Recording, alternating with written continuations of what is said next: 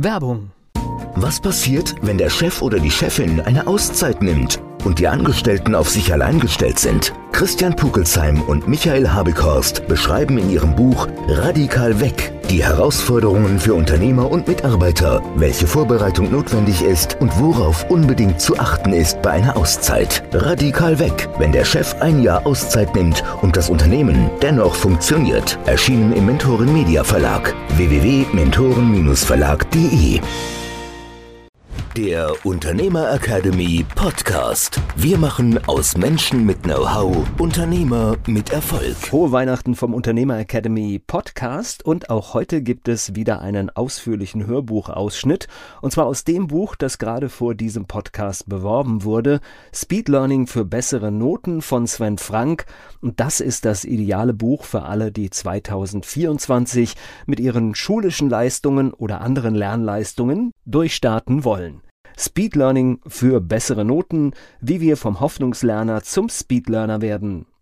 Alle Infos zum Hörbuch und Buch in den Shownotes des Podcasts. Außerdem finden Sie da noch einen Link zu einer Episode des Unternehmer Academy Podcasts von vor zwei Jahren, die sich genau mit dieser Zeit, in der wir hier gerade zwischen den Jahren sozusagen sind, beschäftigt. Und das ist für alle, die vielleicht gerade noch mit den Zielen für 2024 hadern, ein guter Impuls. Warum Mathematik total berechenbar ist. Mathematik gehört zu den Fächern, in denen du das, was du in der ersten Klasse gelernt hast, bis zum Abschluss deiner Schullaufbahn brauchst. In den meisten Fächern hast du mit Beginn eines neuen Schuljahres wieder so etwas wie einen Neustart. Wenn du zum Beispiel im Geschichtsunterricht in einer Klassenstufe den Unterrichtsstoff über das Römische Reich durchgenommen hast, dann brauchst du dieses Wissen nicht unbedingt, um in der nächsten Klassenstufe gute Noten zum Thema Französische Revolution zu schreiben. In Mathematik hingegen musst du die Grundrechenarten beherrschen, um später beispielsweise Bruchrechnen zu können. Das heißt, dass alle Inhalte und Unterrichtsthemen früherer Klassen Voraussetzung für das Verstehen und Meistern der Inhalte der nächsten Klassenstufe sind. Aus diesem Grund gehört Mathematik zu den Fächern, in denen es vielen Schülern schwerfällt, den Unterricht zu verstehen, wenn sie in einer früheren Klassenstufe die Grundlagen nicht verstanden haben oder aufgrund von Fehlzeiten, verursacht durch Krankheit oder andere Gründe, Teile des Unterrichts verpasst haben. Doch es gibt noch einen Grund, weshalb dir das Fach besonders viel Spaß machen sollte. Mathematik gehört nämlich mit zu dem wichtigsten Wissen unserer Allgemeinbildung, welches wir für unseren Alltag brauchen, unser Leben wird dank Mathematik berechenbar und gibt unserem Leben eine Ordnung.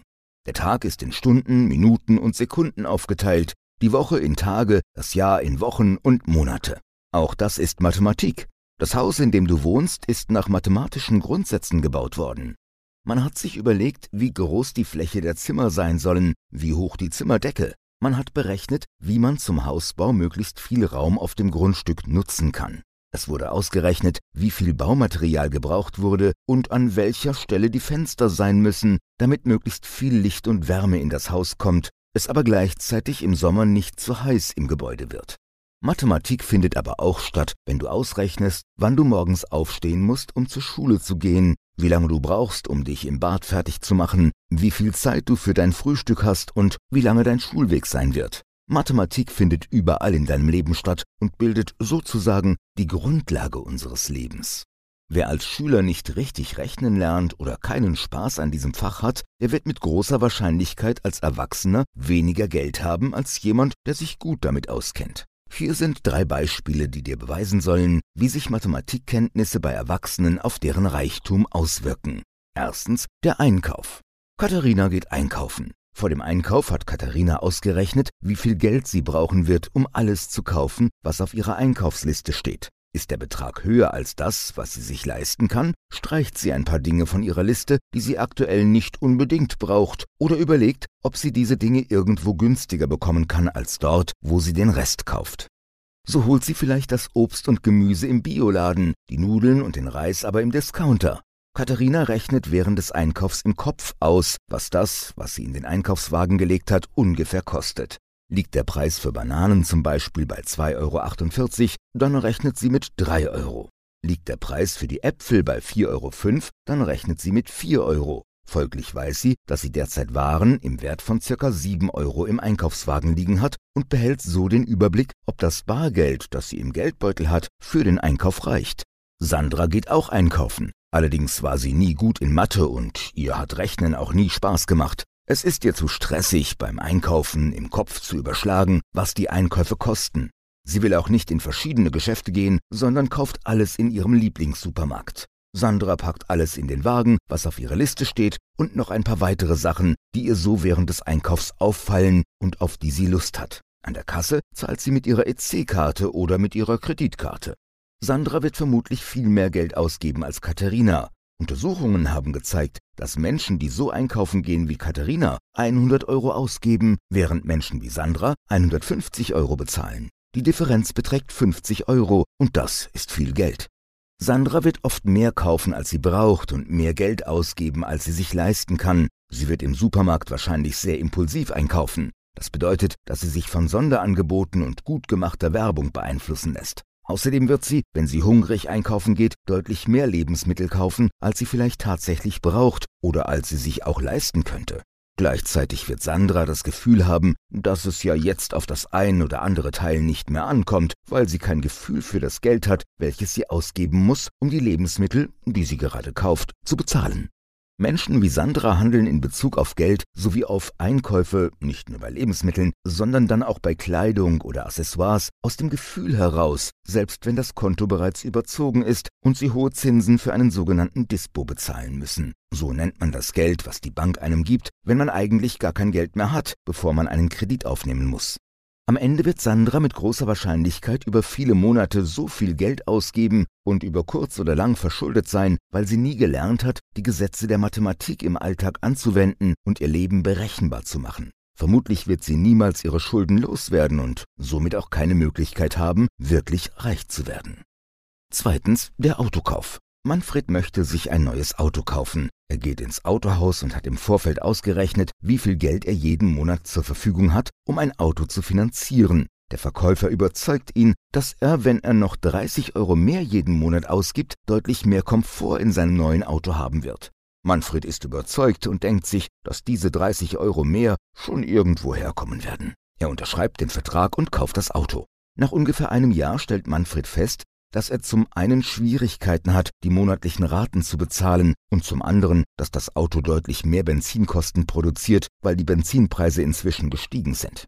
Hinzu kommt, dass sein Arbeitgeber Probleme hat und er deswegen Kurzarbeit anmelden muss und somit nicht mehr das volle Gehalt bekommt. Außerdem ist seine Frau schwanger geworden und das Gehalt, was durch sie bislang in die Familie gekommen ist, entfällt somit. Wenn Manfred die Raten für sein Auto gar nicht mehr bezahlen kann, dann wird er den Vertrag von seiner Bank, über die das Fahrzeug finanziert wurde, gekündigt bekommen und am Ende ohne Auto, aber dafür mit einer Menge Schulden dastehen. Andreas möchte ebenfalls ein Auto kaufen. Er hat in den letzten Monaten Geld auf die Seite gelegt und hat sich ausgerechnet, wie viel ein Auto kosten darf, damit er es in bar bezahlen kann. Er geht zum Autohändler und verhandelt. Der Autohändler versucht, Andreas ein Auto zu verkaufen, welches teurer ist als der Betrag, den Andreas sich vorgenommen hat. Dieser legt selbstbewusst das Geld auf den Tisch und sagt dem Verkäufer, dass er bereit ist, diesen Betrag für das vorgestellte Auto zu bezahlen und das Auto auch gerne für diesen Preis kaufen möchte, allerdings ebenfalls bereit ist, bei einem anderen Autohändler ein Alternativangebot einzuholen, falls dieser sich nicht auf den Deal einlässt. Am Ende willigt der Autoverkäufer ein, dass Andreas das vorgestellte Auto zu dem festgelegten Preis bekommt. Andreas hat somit ein Fahrzeug, was bereits abgezahlt ist und für ihn, außer den laufenden Kosten, so nennt man zum Beispiel die Versicherung und die Steuer, die man für das Auto bezahlen muss, aber auch Inspektionen, Reparaturen, Reifenwechsel und Rechnungen für Pannen oder Auto, keine weiteren Ausgaben anfallen. Wenn die Spritpreise nun teurer werden, wird Andreas mit dem Auto vermutlich weniger oder spritsparender fahren. Wenn die Versicherung teurer wird, wird er sich nach einer günstigeren Versicherung umschauen. Wenn das Auto irgendwann so teure Reparaturen braucht, die nicht mehr bezahlt werden können, wird er das Auto verkaufen und aufgrund der Rücklagen, die er seit dem Autokauf für das nächste Auto schon getätigt hat, ein neues Auto anschaffen können. Drittens der Urlaub. Familie Deutschländer plant ihren Sommerurlaub. Sie geht in ein Reisebüro und erkundigt sich nach dem Preis. Die Familie hat im Vorfeld bereits ausgerechnet, wie viel Geld sie gespart hat, um einen schönen 14-tägigen Urlaub in ihrem Lieblingsland zu verleben. Sie bucht die Reise und wenn sie im Urlaub zusätzlich essen geht, wird im Restaurant mit Kreditkarte bezahlt. Die Familienmitglieder kaufen zahlreiche Souvenirs, sodass letztendlich der Koffer beim Rückflug zu schwer ist und sie noch Übergepäck bezahlen müssen. Außerdem werden kurzfristig noch verschiedene Ausflüge dazu gebucht, die im Hotel angeboten werden, und die Familie legt sich einen kleinen Mietwagen zu, um im Urlaub mobiler zu sein als ursprünglich geplant. Nach ihrer Rückkehr aus dem Urlaub ist die Erholung ziemlich schnell verflogen, als die Familie Deutschländer die Kreditkartenabrechnung bekommt und feststellt, dass hier nochmal ungefähr genauso viel Geld ausgegeben wurde wie für den eigentlichen Urlaub. Mit dieser unplanmäßigen Ausgabe hat sie nicht gerechnet.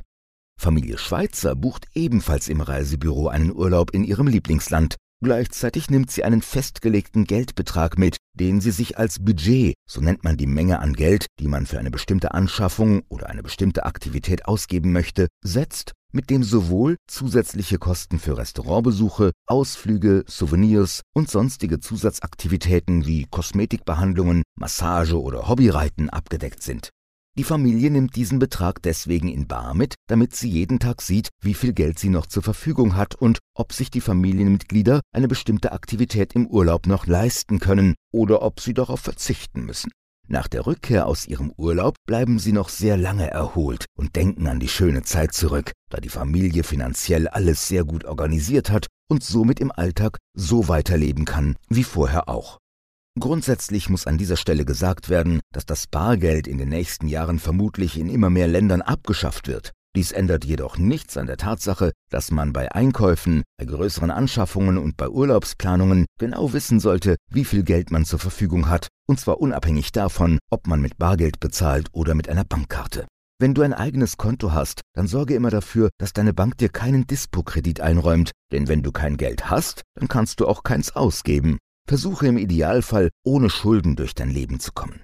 Vielleicht hast du jetzt verstanden, warum Mathematik ein so wichtiges Schulfach ist. Man hat deswegen beschlossen, Mathematik an den Schulen zu unterrichten, um dich genau vor solchen Situationen, wie sie Sandra, Manfred oder Familie Deutschländer passiert sind, zu beschützen. Aber auch in anderen Situationen kann ein fehlendes Verständnis für Mathematik zu Nachteilen führen. Stell dir vor, dass du nach deiner Schule eine Ausbildung in einem Handwerksbetrieb machst. Nehmen wir an, du arbeitest bei einer Gartenlandschaftsbaufirma und sollst nun einen Zaun setzen. Dieser Zaun geht nun von einer Hauswand bis zu einem Baum und von diesem Baum bis zu der Grenze des Grundstückes.